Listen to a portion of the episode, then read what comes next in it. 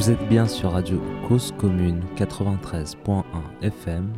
Vous écoutez l'émission Un coin quelque part.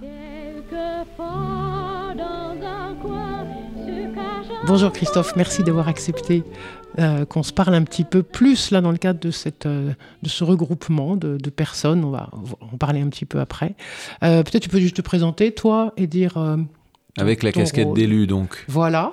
donc Christophe Bédrossian, je suis le maire d'une petite commune rurale, 70 habitants, qui se situe à l'intersection, on va dire en Haute-Loire, mais entre la Haute-Loire, le Puy-de-Dôme et le Cantal.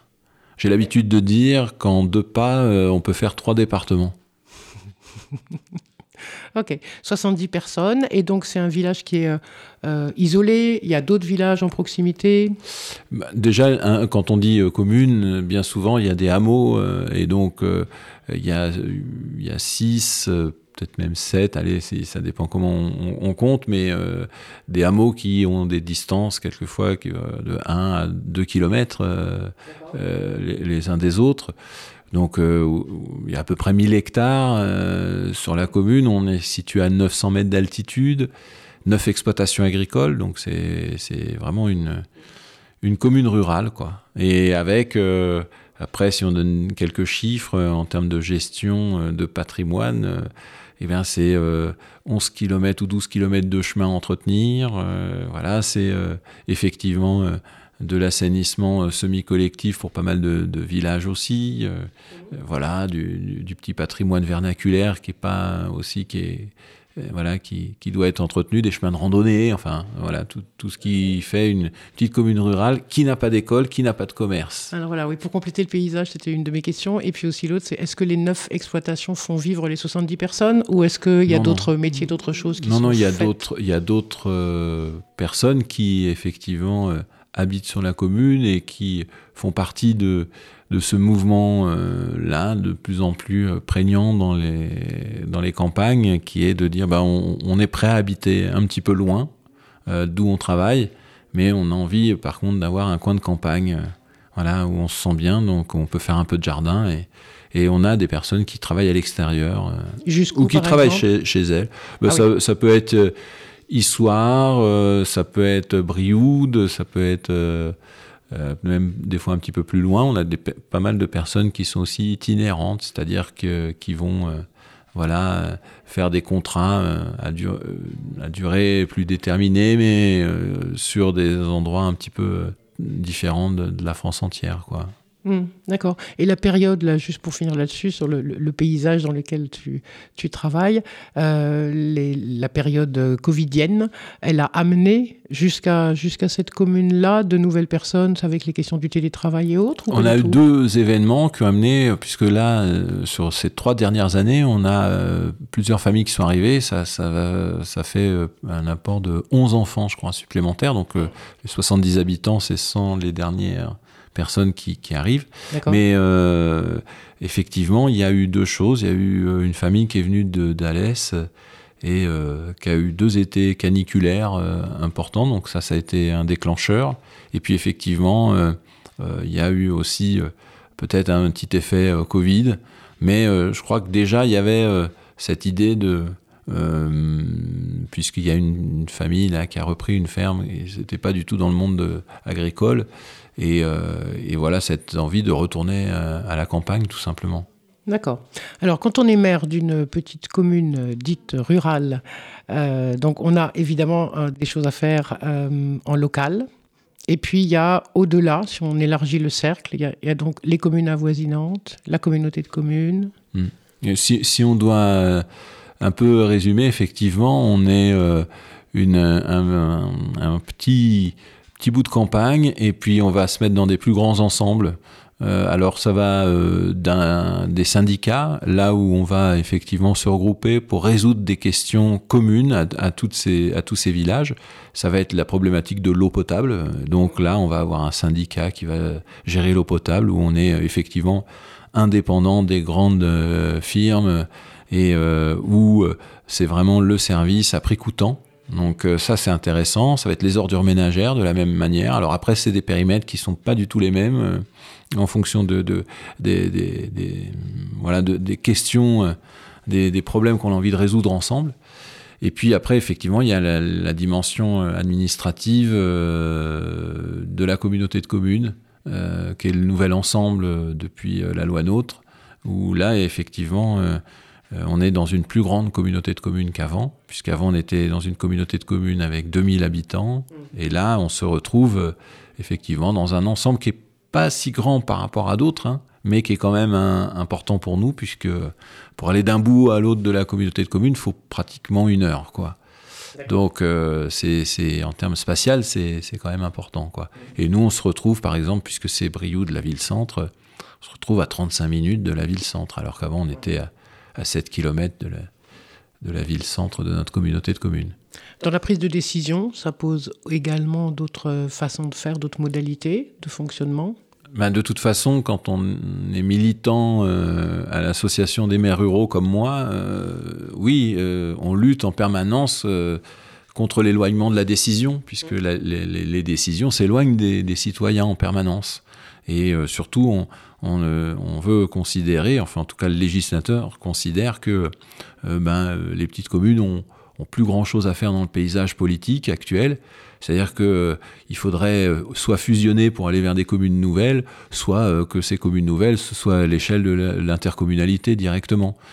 sauf que bon, on est quelques, encore quelques-uns à résister. Alors après, pour des raisons très diverses, hein, certains pour garder un pouvoir local, euh, et puis d'autres parce que, euh, comme moi, je pense que l'échelle de la commune, c'est euh, la bonne échelle pour la vie démocratique. Mmh mmh et alors, cette union des maires, elle représente combien de communes?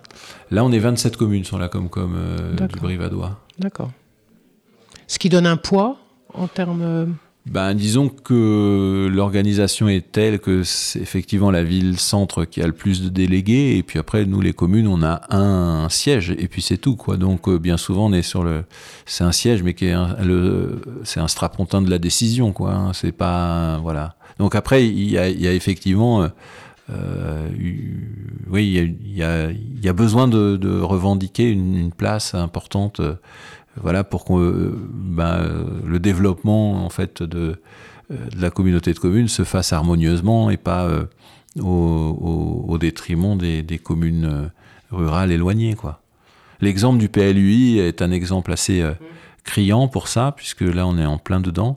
Et nous, par exemple, on s'est bagarré, c'est symbolique, hein, mais les propositions de classification des communes allaient de la ville centre euh, aux euh, communes dites périphériques, et nous on était communes dites périphériques. Voilà, donc euh, il y avait des communes d'appui, d'autres communes qui étaient structurantes, et avec des, Tout ce vocabulaire, là, ça, vient. Qui, qui, qui, est à l'origine de ces C'est un bureau d'études, et après, effectivement, c'est soumis aux élus, mais qui ont approuvé ça. Enfin, en tout cas, notre uh-huh. proposition de, de, de, changer le nom de commune périphérique n'a pas été acceptée. On est, on est resté commune périphérique.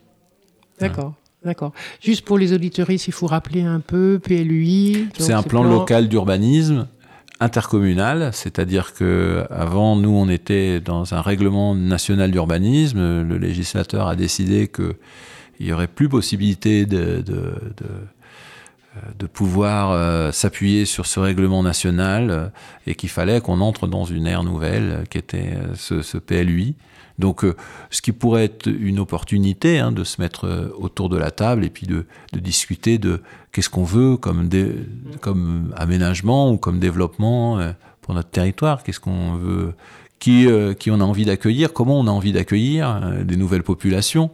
Sauf que effectivement, eh ben, on, sous-traite ces questions-là à des bureaux d'études qui, eux, arrivent avec des manières de, voir qui sont très stéréotypées et mmh, qui ne mmh. correspondent pas à nos réalités. Quoi. Des images toutes faites ou des concepts qui doivent être euh, appliqués ou des choses... Ah ben, nous, on l'a vu là sur le, la question du zonage, par exemple. Mmh. On a plein de villages euh, et donc on n'avait pas envie de, de limiter la constructibilité des terrains à un zonage en particulier, c'est-à-dire un ou deux villages. Et bien ça, c'est, ça, c'est pas passé, quoi.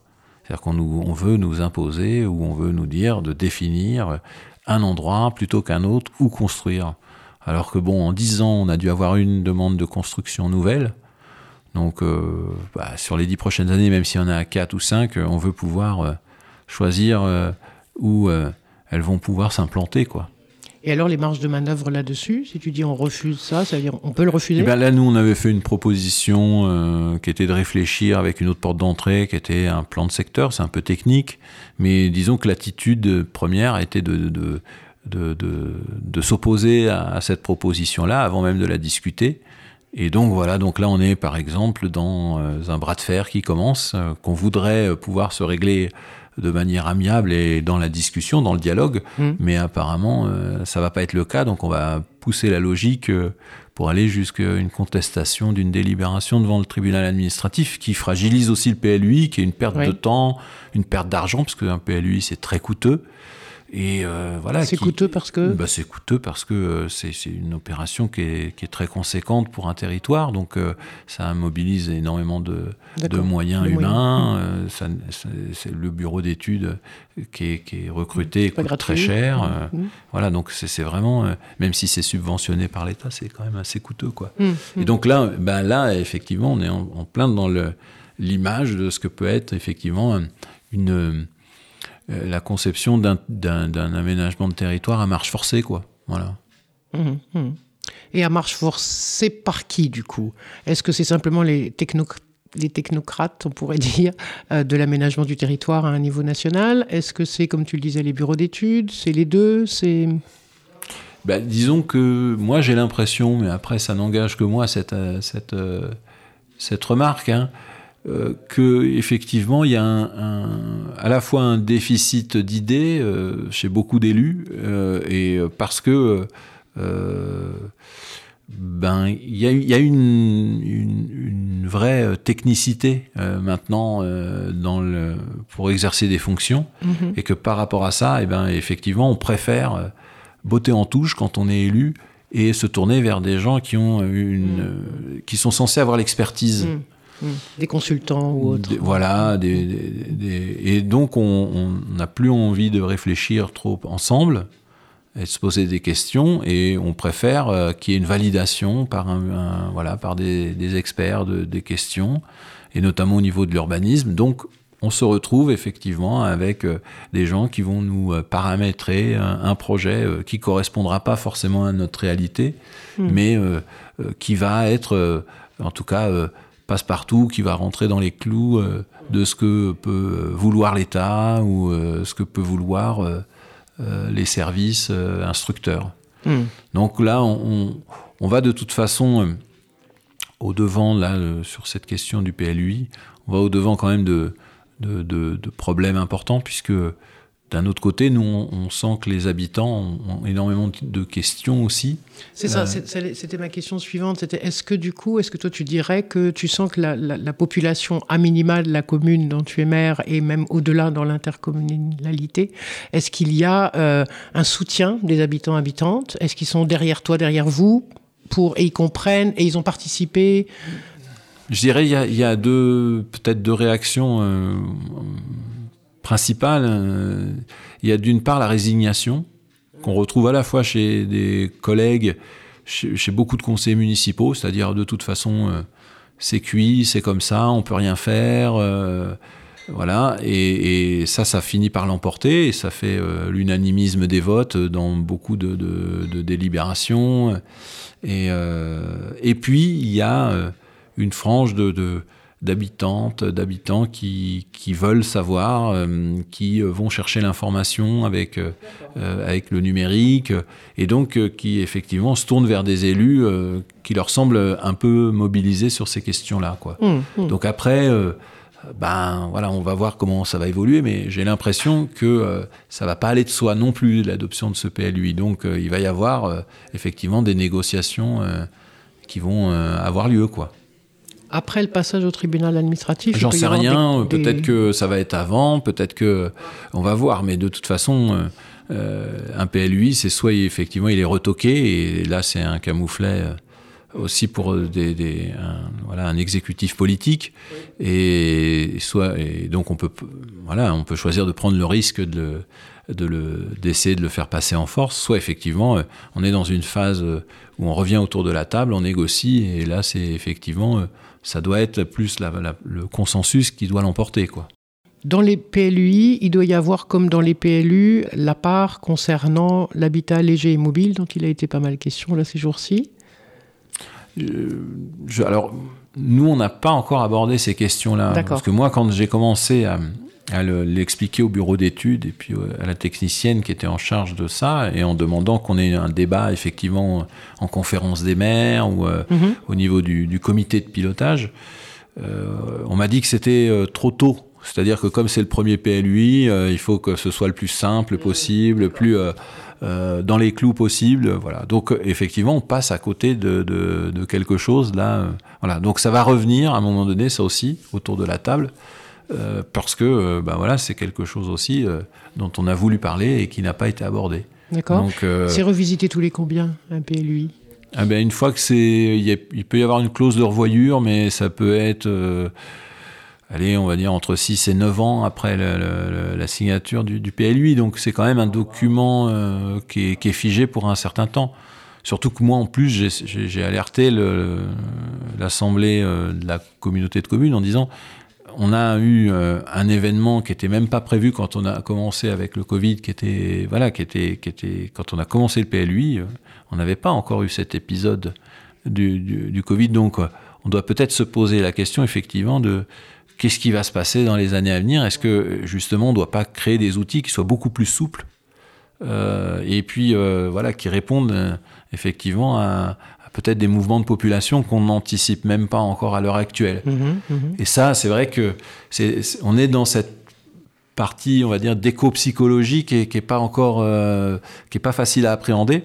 C'est-à-dire que euh, euh, quand moi je suis en communauté de communes et que effectivement je prends la parole pour parler de la pénurie de sable, parce qu'on on dépense énormément d'argent dans l'investissement de grands bâtiments en ciment, etc., ou que, ou que je parle de l'économie d'eau c'est une telle remise en question d'une manière de fonctionner, euh, je, trouve, de la part des assemblées, que euh, c'est trop frontal. C'est toujours pas entendu. C'est tout. Ouais. Y a, une. Ben, Moi, j'ai l'impression. Alors, j'entendais une émission euh, l'autre jour sur cette, ce, choc culturel qui peut y avoir effectivement entre des élus qui appartiennent à une certaine génération alors moi, j'ai qualifié ça de, la gérontocratie, quoi. C'est-à-dire, effectivement, euh, c'est plutôt des élus euh, âgés, euh, blancs, en milieu rural, voilà, et des hommes.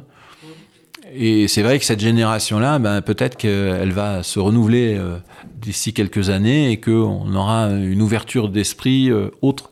Mais en tout cas, à l'heure actuelle, moi j'ai l'impression quand même que c'est assez bloqué. Quoi. On est euh, sur des crispations euh, par rapport aux questions environnementales, par rapport aux, questions d'aménagement, euh, voilà, l'habitat léger. Effectivement, ça rejoint les questions de, de, stigmatisation des populations qu'on veut ou pas accueillir. On a, nous, on a les projets, c'est de vouloir encourager de l'habitat touristique, par exemple, pour accueillir des cadres supérieurs de, de Michelin qui voudraient s'offrir un week-end, de euh, d'Europe, des populations euh, friquées d'Europe du Nord, euh, voilà, qui viendraient en, vacances ou effectivement.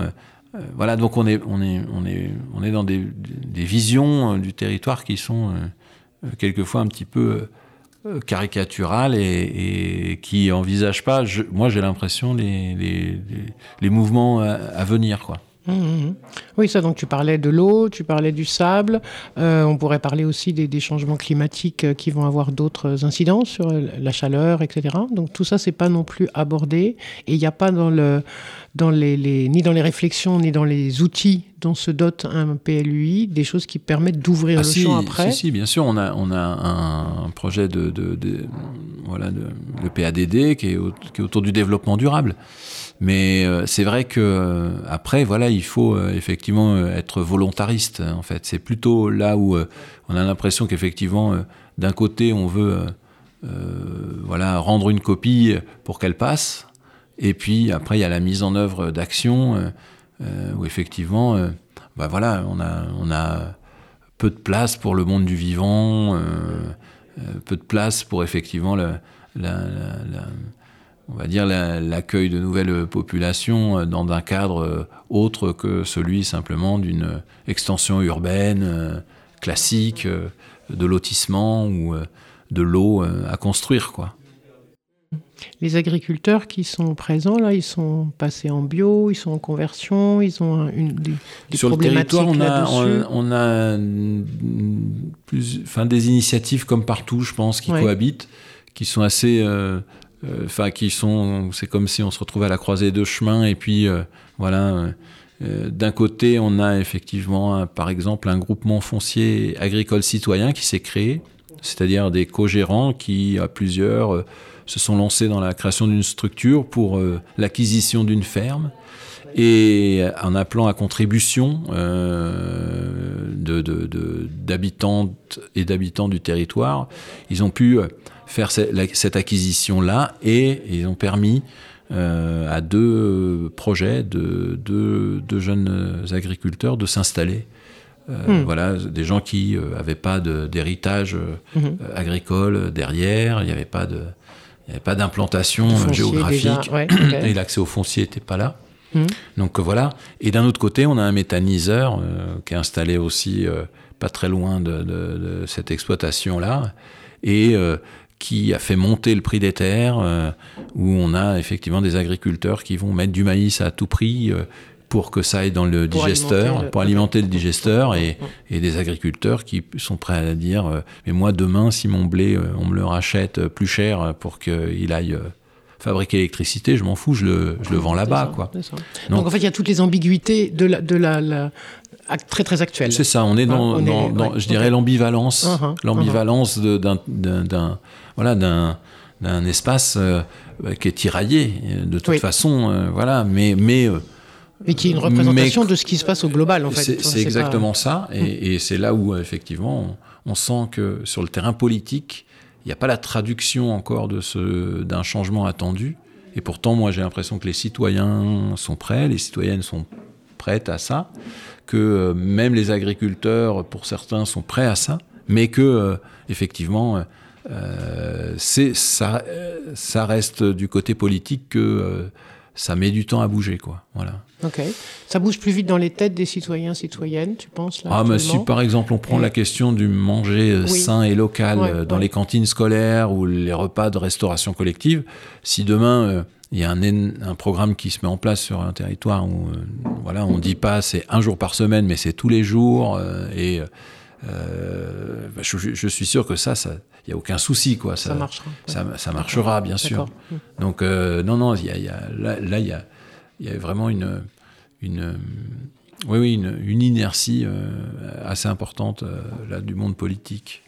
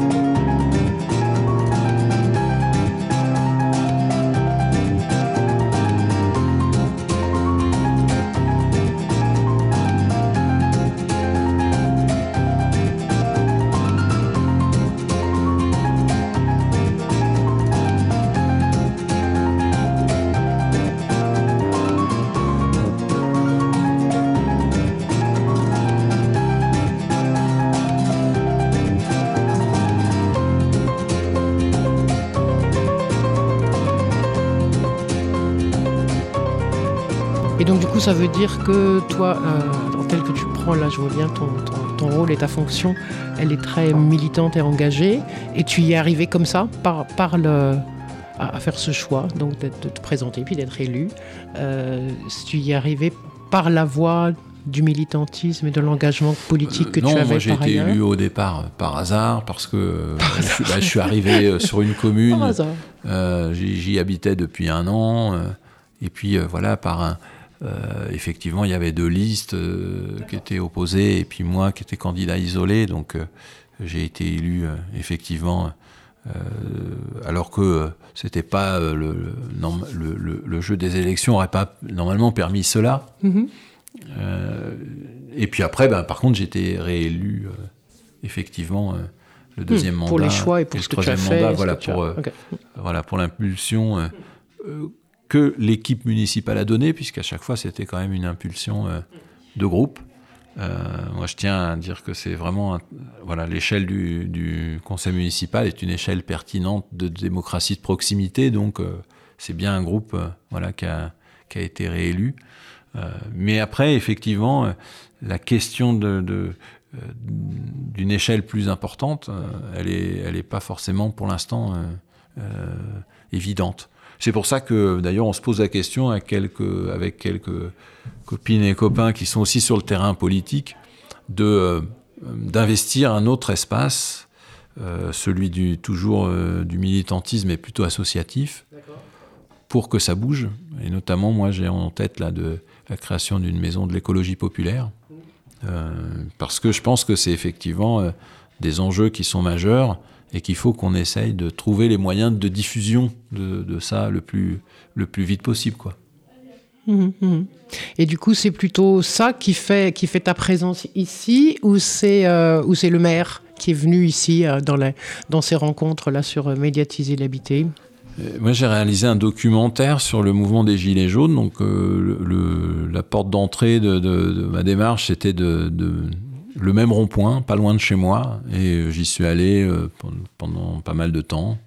Euh, voilà, donc j'ai pu faire quelques portraits de, gens qui étaient sur le terrain. Et puis, et puis aussi de voir comment évoluait le mouvement. Donc ça, voilà. Donc de ce documentaire-là, il y a eu quelques diffusions, notamment dans le à Langeac, et c'est là que j'ai rencontré en fait Pierre, D'accord.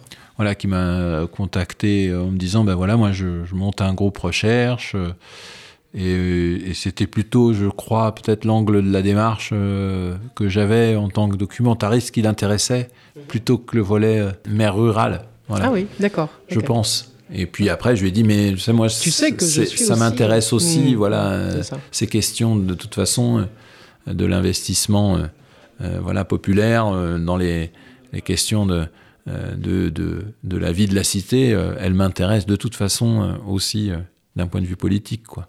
Hmm. Oui, c'est ça, à la fois pour, pour toi comme maire et, euh, comme et, et pour ces, ces documentaires-là. Ok. Oui, oui, moi j'ai toujours euh, dit de toute façon que où je vis, j'agis, et c'est vrai que voilà, ça, ça, euh, le- la porosité entre le milieu professionnel, politique, euh, personnel, euh, c'est c'est quand même important, quoi. Donc euh, ça, Hmm. c'est pas cloisonné, quoi. Ok. Là, on est au- à la troisième journée de, ce, de ces petites rencontres-là. Tu, du coup, tu dirais quoi Là, il y a des choses qui te sont apparues comme étant effectivement partagées entre les différentes personnes qui sont très, très différentes, de, à la fois de par leur, leur point de vue et leur action, euh, militante ou associative, ou etc. Tu dirais qu'il y a des choses qui Bah, sont... par euh, l'expérience, moi, que j'ai des groupes euh, que je peux animer, ou euh, puisque j'ai animé des cercles citoyens euh, sur des questions de société, je, je participe avec euh, la, la télé participative, c'est aussi j'anime des, des équipes euh, éphémères ou un petit peu.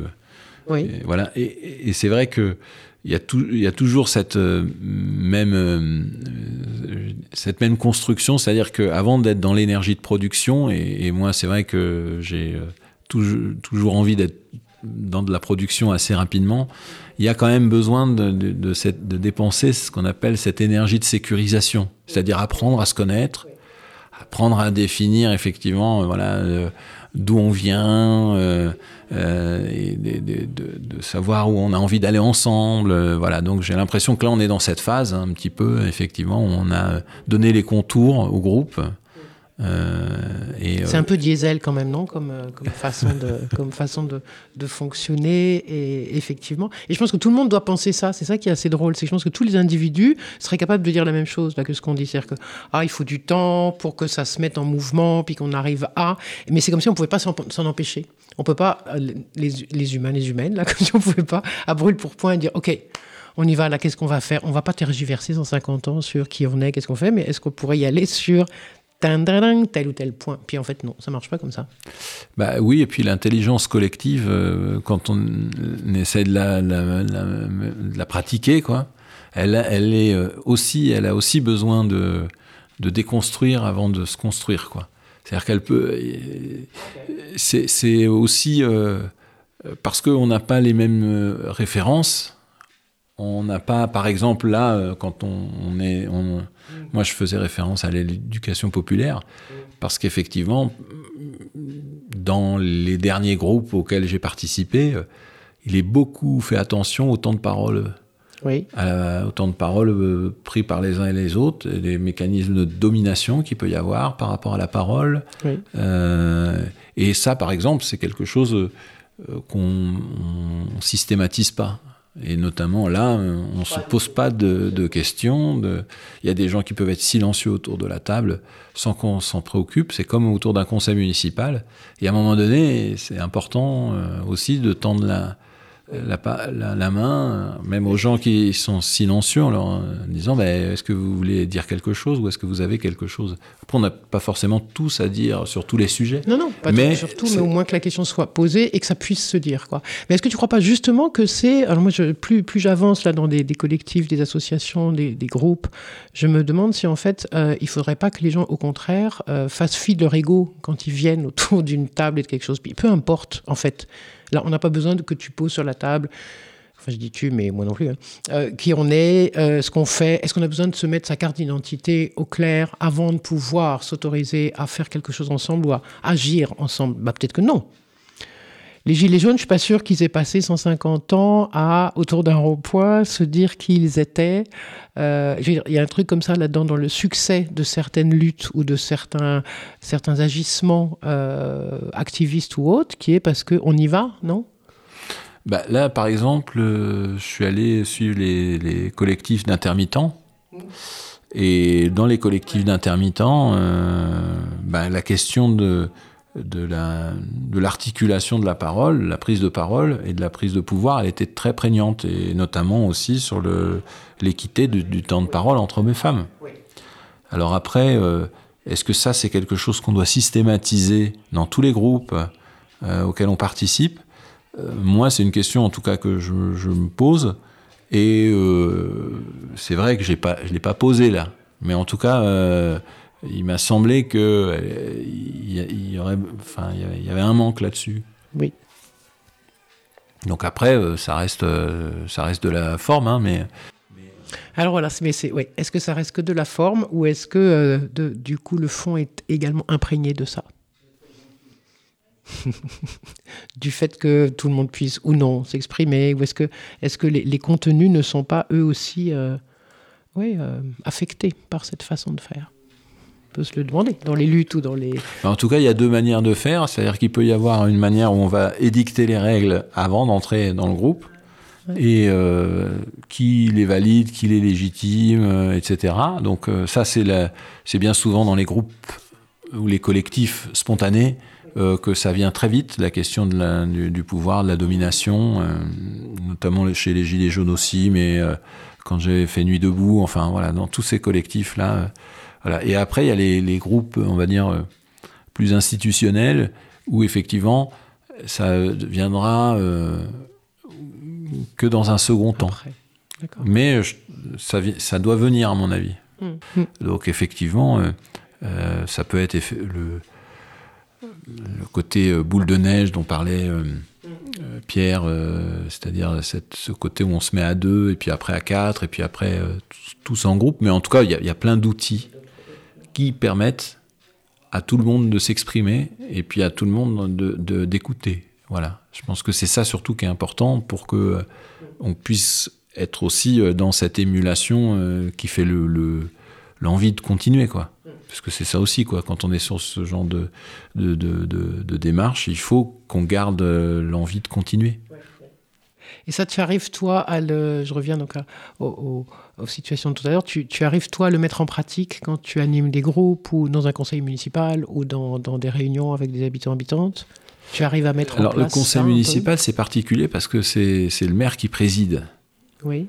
Donc, euh, mais par contre. Euh, après, voilà, c'est la distribution de la parole. Là où l'enjeu est, c'est de pouvoir donner la parole, de faire le tour de table, de faire que chacun puisse s'exprimer, ça c'est ça c'est une veille qui est importante.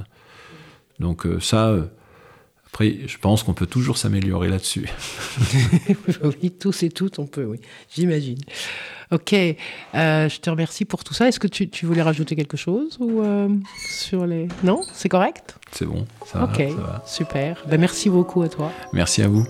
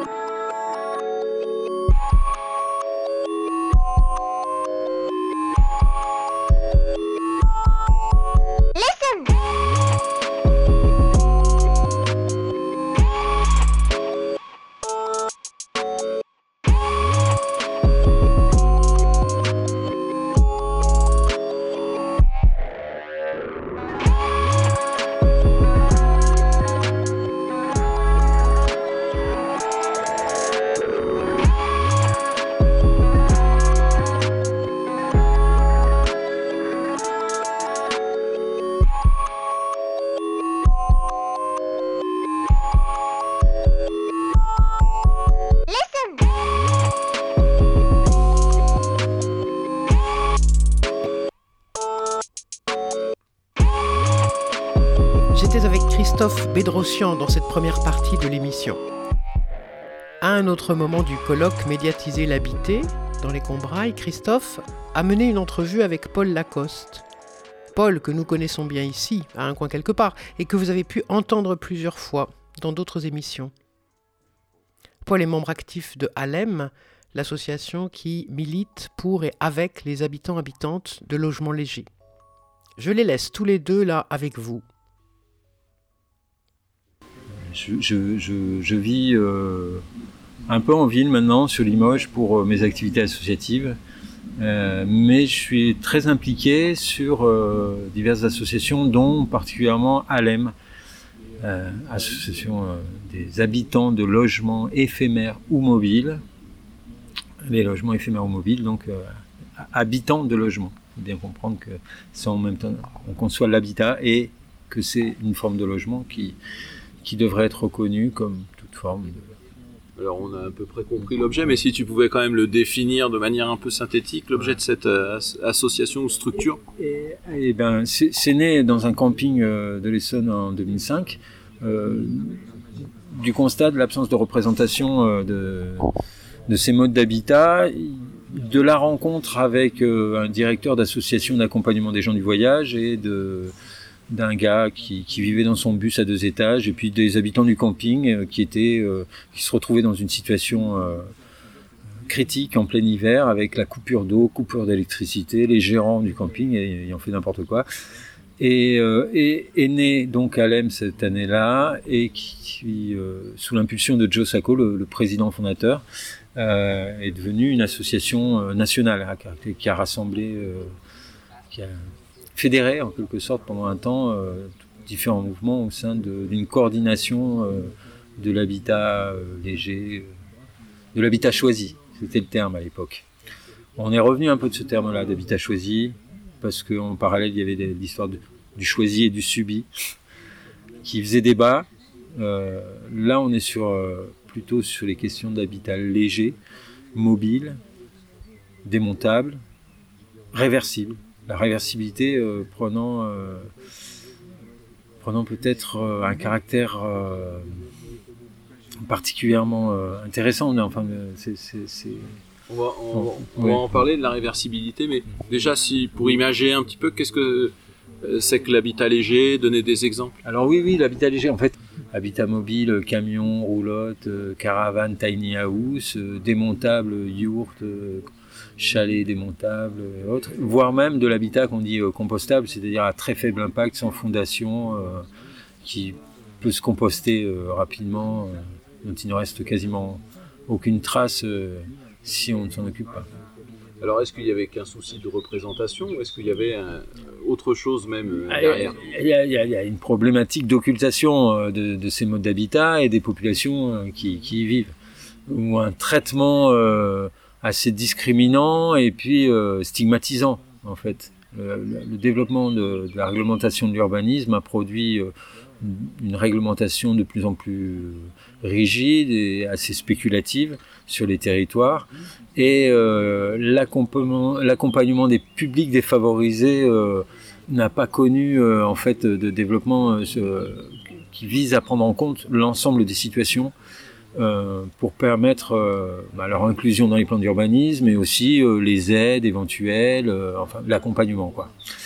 Ce qui, ce qui, est, ce qui a été l'objet après quelques années de bataille d'ailleurs, de, parce que moi ce que j'en ai vu au début des années 2000, c'est donc le durcissement de la réglementation de l'urbanisme et puis et puis des batailles judiciaires devant les tribunaux. Euh, l'association s'est beaucoup mobilisée pour, euh, pour accompagner euh, des habitants sur des, des procès emblématiques. Et, et, donc, on a découlé des jurisprudences aussi et, et la nécessité de prendre en compte ces, ces modes d'habitat d'une manière qui puisse satisfaire peut-être surtout et peut-être surtout le gouvernement. Quand en 2014, bah, le gouvernement, avec Cécile Duflot notamment, qui, qui faisait une réforme de, de l'urbanisme, a, a émis la possibilité de voilà, qu'il fallait corriger le tir. Euh, Alors ça s'est traduit comment cette correction de, tir? Alors le souci, le souci principal quand même qui était affiché, c'était euh, de dissiper un flux juridique. Parce que justement, s'il y avait des jurisprudences euh, positives pour les habitants, c'est que c'est qu'il y avait un flux juridique d'une part, et puis l'autre l'autre clé qui notre problème soulevé par, par Alem notamment, c'est la question des droits fondamentaux. Euh, le droit à l'habitat, le droit de... les droits sociaux. Et, et en fait, euh, le, gouvernement donc a légiféré euh, sous l'impulsion de Cécile Duflot pour reconnaître tout d'abord l'habitat démontable, les yourtes. Ça a fait l'objet donc de dispositions dans le code de l'urbanisme et d'un décret en Conseil d'État qui a suivi après, en 2015 que toi tu dirais que c'est une bataille euh, quand même culturelle derrière tout ça euh, par rapport à ah justement euh, à une manière de, de voir le logement, le, le, se loger et pas habiter? Oui, oui, oui, bien sûr, parce que ce, bah, les, acteurs conventionnels s'intéressent pas du tout à ces modes d'habitat ou très rarement parce que la rentabilité, elle est pas voilà entreprendre de créer de l'habitat léger c'est plutôt le fait des, acteurs eux-mêmes, voire de, gens qui sont passionnés. Euh, je vois que dans les constructeurs de yurts, il y a beaucoup de, constructeurs qui font l'accompagnement à l'autoconstruction, ce qui est super intéressant. Ça participe d'une dynamique, hein. ça permet de, créer des habitats euh, sains, euh, à faible coût d'entrée, et qui, qui, vont être autonomes. Du coup, pour les foyers, effectivement, c'est la possibilité de d'équilibrer aussi leur, leur projet. Enfin, les, les, phobies, les phobies sont nombreuses parce que parce que voilà, c'est des populations qu'on suppose pauvres, euh, originales, ayant fait des choix de vie particuliers.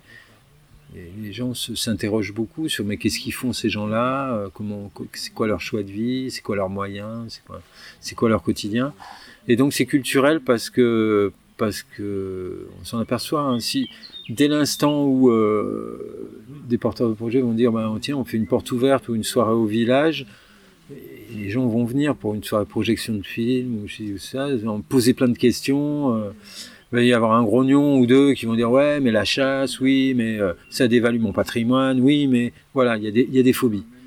Ces phobies se dissipent souvent très vite dès lors qu'il y a une communication. Donc là, il y a, émergence d'une de, nouvelles questions qui se posent, qui, qui, intéressent tout le monde en fait, les habitants comme euh, les voisins, sur euh, ah bah tiens, il y a des alternatives qui, qui peuvent se concevoir euh, au mode de vie conventionnel. Et comment toi tu, tu fais le lien avec justement cette nécessité d'envisager ces alternatives et l'avenir de nos sociétés? Alors ça c'est très drôle, c'est si, si on se pose la question du zéro artificialisation net, qui est un objectif européen de programmation qui, qui, semble complètement inatteignable dans l'optique actuelle, on s'aperçoit que ben, France Stratégie, qui est un think tank associé au cabinet du Premier ministre, euh, fait une étude sur le zéro artificialisation net et euh, fait complètement l'impasse sur l'habitat réversible, l'habitat léger et réversible. Quand on voit que bah, potentiellement il y a aussi énormément de foncier agricole qui va, euh, changer de main dans, les dix ans à venir, que le système agricole, agro industriel d'aujourd'hui euh, est une impasse euh, qui, qui, qui, mortifère également pour les, autant pour les paysans que pour les consommateurs et pour le paysage, pour les territoires. On, se dit, euh, là il y a une vraie question sociétale où tout, le monde peut être amené à dire, bah faut qu'on en discute quoi. Et c'est pas parce que tu n'as pas un, bon compte bancaire bien rempli, c'est pas parce que tu as t'as pas de brevet euh, agricole, c'est pas parce que qu'on va t'interdire euh, de postuler éventuellement à dire euh, moi oui je voudrais accéder à, à 500 mètres de carré de terrain pour pouvoir vivre en bonne intelligence avec mes voisins, avoir mon petit jardin, être moins dépendant de la société, pouvoir réenvisager mon quotidien autrement, peut-être mon projet de vie. Et il y a des, options sociétales qu'il faudrait pas négliger quand même quoi. Et euh, bon, c'est pas dans les petits papiers de, de, nos gouvernants pour le moment quoi. C'est assez malheureux de voir d'ailleurs, et puis euh, on a du mal à se faire entendre quand on va euh, au contact de l'administration centrale, parce que là c'est pas du politique, enfin même s'ils reçoivent leurs ordres du politique, c'est quand même des gens qui, qui font la transmission de gouvernement en gouvernement sur ces, questions-là, ils sont, ils sont complètement euh, incultes, quelque part. Ce qui les intéresse, euh, c'est le maintien de l'ordre, en quelque sorte. C'est un peu le maintien de l'ordre et puis euh, promouvoir le modèle actuel sans, trop se poser de questions. Est-ce qu'il y a une, quand même derrière, malgré tout, la, non prise en compte de, ces habitats, de ces modes de cette manière d'habiter, euh, on sent quand même que c'est irréversible. C'est-à-dire qu'il y a quand même un mouvement. Et comment euh, est-ce que vous, vous, en tant qu'association, vous avez des remontées de terrain où vous le sentez aussi euh? ah, Bien sûr, bien sûr. Alors, le, le, Cécile Duflot publie lors de l'adoption de la loi Allure quand même un petit, petit paragraphe quand même. Sur l'habitat léger. Euh, c'est le chapitre de l'innovation quand même. Il y a l'habitat participatif et l'habitat léger, l'habitat alternatif. Et, et, il est présenté quand même comme, euh, sous certaines formes, exemplaire. Et, surtout euh, considéré comme euh, donc exemplaire et, son développement jugé inéluctable. Et donc la nécessité d'un accompagnement par les pouvoirs publics ou d'un accompagnement quelconque. En tout cas, il n'a jamais été conçu cet accompagnement. Nous, nos remontées de terrain, c'est qu'effectivement, non seulement 90 euh, ou 95 ou 99% de l'habitat léger actuellement en France est sous le régime de la tolérance, que les dispositifs euh, initiés par la loi Allure euh, ne sont pas ne sont pas du tout évalués lors de la mise en place des, PLU, que les cabinets d'études euh, n'ont pas reçu transmission euh, par la DDT ou la DGLN de vous ferez comme ci ou comme ça dans vos diagnostics préalables, diagnostic de territoire, diagnostic de l'existant, qu'est-ce qui existe sur le territoire, comment on peut faire, est-ce que et que le CEREMA et les, autres euh, euh organismes d'État chargés d'étudier s'y intéressent finalement assez peu euh, du coup, on a peu de données pour dire prospectons, expérimentons, initions des projets, lançons des appels à manifestation d'intérêt. On est un peu quand même dans, la carence d'État manifeste. Est-ce qu'il y a quand même des régions plus fertiles, des plus avancées, je ne sais pas comment on pourrait dire, où il y a une dynamique qui, est palpable il y, a, il y a quand même euh, en Bretagne qui, qui, que nous on a remarqué avec qui on a eu des, très vite des contacts parce que Bruded c'est euh, Bretagne rurale et urbaine pour le développement durable. Et, et en fait c'est 130 collectivités bretonnes qui euh, que des élus hein, qui, se retrouvent sur des projets de développement durable, des, rencontres, des visites, des ateliers. Et nous, ils nous avaient sollicité euh, sur un, festival qui était organisé par une association, un forum, forum de l'habitat léger du vivre autrement ou du voyager autrement. Et du coup, ils nous avaient sollicité pour euh, intervenir dans leur, matinée de réflexion. Et, euh, et, là, on s'aperçoit bah, que les maires y viennent euh, en nombre. Il y a ceux qui sont intéressés, vraiment. Il y a ceux qui se posent des questions. Puis il y a ceux qui sont euh, très timorés ou, qui ont déjà pour viser euh, d'englober ça dans un, un projet. enfin, il y avait un fabuleux projet de, de 5000 mètres carrés d'habitat léger sur une zone de d'aménagement de, de, 40 hectares en bordure euh, du golfe du Morbihan, qui, qui, faisait beaucoup parler et qui a fait long feu, comme beaucoup de ces projets d'ailleurs. En fait, nous, on se rend compte que sur ces... Bon, Bauded en tout cas, euh, régulièrement revient à la charge, et puis il y a des, il y a des collectivités qui s'y intéressent. Mais je pense que on, a du mal vraiment à faire émerger euh, une région pilote où il faudrait peut-être. Ça pourrait, ça pourrait prospérer. Et, euh, euh, ouais, je, je, voulais faire la bascule avec le, la présence ici, mais si tu, tu, voulais rajouter quelque chose ou pas, non? Euh, Les chantiers peut-être de l'association en cours, les chantiers actuels, non? Il y, a, il y a un peu des choses ou pas? Alors, chantier l'association. ben nous, on aimerait bien, on aimerait bien pouvoir euh, interférer euh, par un biais ou un autre avec euh, avec quelques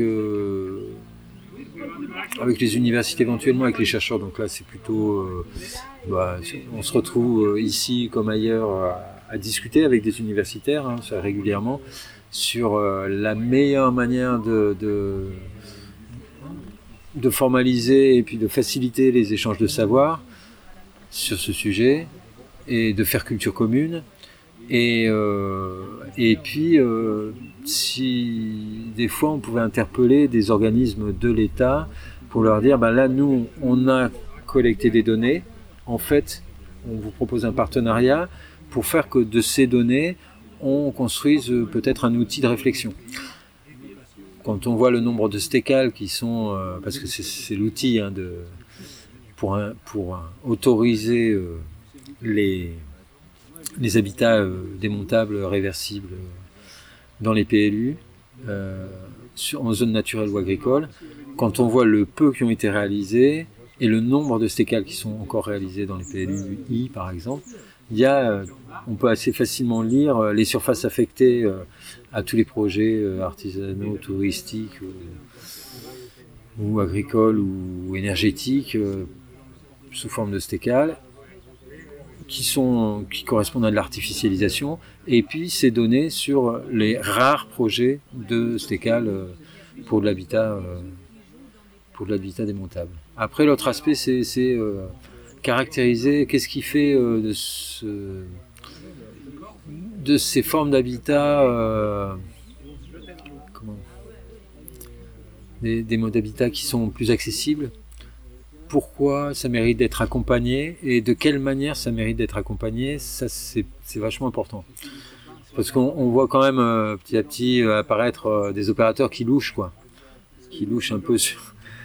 Il y a Ikea qui s'est mis à fabriquer de la tiny house. Bon, il y a, il y a de la tiny house pour l'hébergement d'urgence. Euh, tout ça, c'est un peu pour nous, ça correspond pas à l'esprit euh, fondamental de, l'histoire. Ça peut avoir lieu, ça peut temporairement, et c'est magnifique. Enfin, ça prouve que, ça, peut être utile, mais euh, il y a souvent une dérive, une dérive par rapport au fait que ça puisse être construit, que la personne puisse participer à la construction de son propre habitat à moindre coût et puisse en arriver à ce qu'on appelle euh, la, la maîtrise d'usage assez facilement et s'intégrer dans un milieu d'autant plus facilement. Tu parlais de, euh, avant de, parler du groupe là, euh, tu parlais de réversibilité. Tu veux bien expliquer un petit peu ça parce que tu l'as employé plusieurs fois, c'est-à-dire euh, ce habitat réversible, c'est ça? Ouais, ouais, ouais. Alors? Alors c'est très très très marrant de voir que dans la loi Allure, si tu veux, ça apparaît en filigrane. C'est ces habitats restent à tout instant facilement et rapidement démontables. C'est ça le concept de réversibilité repris par le Conseil d'État. Le mot réversibilité, il apparaît euh, juste dans le dossier de presse, si tu veux. Après, euh, il y, a, peu de choses qui ont été faites. Alors, il faut distinguer la réversibilité chez les architectes, la, construction réversible, c'est plutôt la construction modulable ou la réutilisation, le, réemploi de matériaux, mais la réversibilité euh, de l'habitat léger, c'est par rapport au sol. C'est-à-dire, on va occuper le sol temporairement en sachant qu'on ne l'impacte euh, quasiment pas et que euh, en démontant, euh, suite au démontage, très rapidement, la nature va reprendre ses droits. On n'aura pas transformé durablement le. la présence ici maintenant, l'intérêt d'être ici Bon, c'est parce que euh, voilà, la sollicitation est sympathique déjà. Après, euh, je viens avec des, des questions, hein, de se dire mais comment on peut faire? Et euh, parce que ça mérite effectivement toujours de se rassembler pour pour en parler. Le, le, le, thème de médiatiser l'habité ou l'habitat c'est intéressant. Après, c'est à redéfinir, bien sûr, mais, euh, on a un problème d'invisibilisation quand même de, de ces données-là, de, de, de l'existence de ces modes de vie et de euh, invisibilisation et stigmatisation. Alors, si au moins on peut dire, attendez, euh, arrêtez de stigmatiser bêtement, vous, vous connaissez pas, allez voir, essayez de comprendre. Et puis, et puis voilà, ça participe déjà de, rompre avec l'invisibilisation qui, euh, qui, est patente dans, les politiques publiques, dans les documents d'urbanisme euh, et dans les documents cadres. Euh. tu voulais dire quelque chose, peut-être rajouter quelque chose que, que j'ai pas suscité par mes questions? Non, juste qu'il y a très belle dynamique euh, d'habitat participatif spontané, quoi. C'est pas du tout euh, la, complexité de montage d'un projet dans le, dans le, dur. Ça se fait spontanément.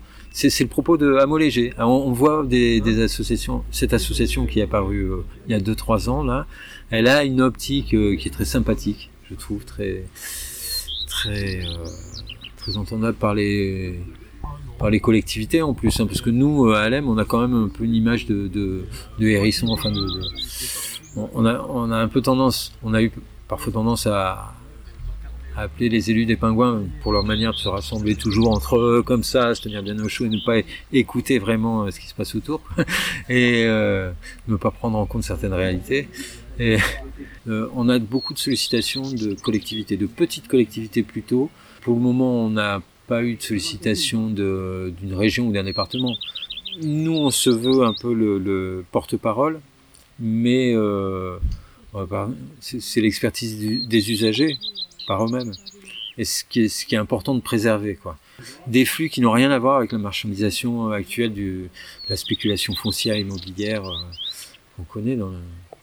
C'est peut-être un levier quelque part euh, dans l'évolution sociétale. C'est Dominique Versini qui disait ça. Le, logement est le, levier de l'évolution sociétale. Elle disait ça en tant que défenseur des droits de l'enfant. Elle disait précisément, en dix ans de politique des droits de l'enfant, on n'a pas avancé d'un iota, parce qu'on n'avait pas avancé d'un iota sur le droit logement. Elle disait ça en 2011, je crois. Trois ans après la loi Dallot, la loi Boutin. Ok. Voilà. Merci à Christophe. Merci à Paul. L'émission se termine. Vous pourrez bien entendu la retrouver avec les autres sur le site de la radio cause-commune.fm dans la rubrique Un coin quelque part. À très bientôt.